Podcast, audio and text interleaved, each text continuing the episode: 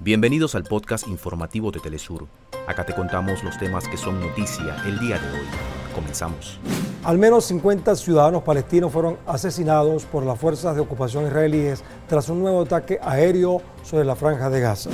La estatal petrolera venezolana PDVSA y la española Repsol suscriben un acuerdo para reactivar la empresa mixta que impulsará la producción de crudo.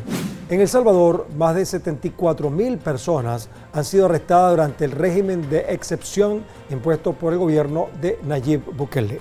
Hasta acá nuestros titulares. Para más información recuerda que puedes ingresar a www.telesurtv.net.